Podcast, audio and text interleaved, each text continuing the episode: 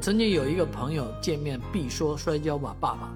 因为他也是做体育电影的，啊，他筹备的体育电影筹备了好多年了，呃，资金仍然有很大的缺口。而今年春节啊，这个贺岁档的一部热血的体育类型啊，减肥题材的电影，啊，取得了巨大的成功。相信这对于做体育电影的人都是一大鼓舞。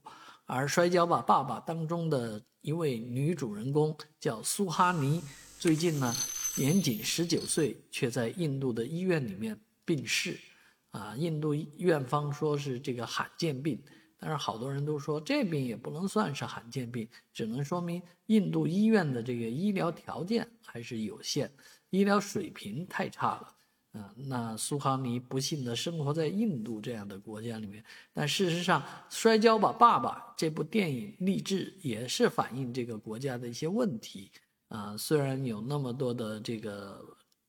不解啊、是阻力啊，但是这个教练啊，阿米尔汗所扮演的这个教练呢，啊，爸爸啊，能够把自己的孩子培养出来啊，拿到印度的冠军啊，让女孩子。也有出头之日，这个戏本身也是蛮让大家热血的，而这个其中的这位呃年轻的女演员不幸病逝呢，确实引起大家的一阵唏嘘。我们也期待啊更好的印度电影能够出现，啊更多的印度明星被我们认识啊。但是我们在这里呢，仍然要对苏哈尼的过世